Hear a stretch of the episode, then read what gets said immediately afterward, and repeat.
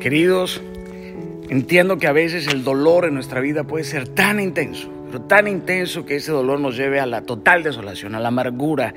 Y esta amargura claramente aporta a que tú y yo sigamos tomando terribles decisiones en nuestra vida tenemos que contemplar y buscar intervenir el estado contaminado de nuestros pensamientos, darnos una pausa, contemplar neutralmente el estado de nuestra vida, sentarnos y hacer un análisis preciso, plasmarlo en un mapa y modificar la ruta que estás andando que no te dé miedo de detenerte, detenerte por completo y girar el timón. No huyas del dolor, no te resistas a la mentoría del dolor. Aprendamos a ser dignos de recibir dolor, seamos sofisticados en nuestro manejo del sufrimiento, soportemos firme y sabiamente la batalla de la vida. Este dolor no va a acabar contigo, te está podando.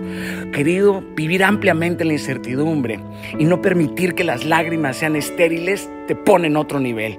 No te niegues a este dolor. Es como necesitar una operación y negarte a la cirugía solamente por miedo a que te intervengan y te abran el pecho pero necesitas de esa sanidad que el dolor también puede traer a tu vida. No quiero romantizar el dolor, pero no podemos renunciar a la posibilidad de una sanación con tal de no expiar nuestro dolor. Me explico con esto.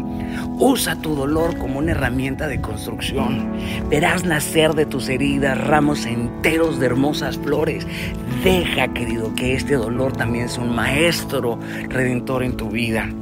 No, no va a acabar contigo a lo mejor te poso de rodillas, pero desde rodillas vas a tener la posición más firme de batalla contra tu vida. Aprenderás a mirar otro horizonte, no va a acabar contigo, vas a estar todavía más firme. Capiche con eso.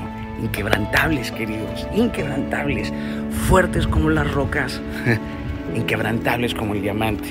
Que Dios les bendiga hoy, mañana y siempre. Les abrazo fuertemente y nos vemos muy pronto.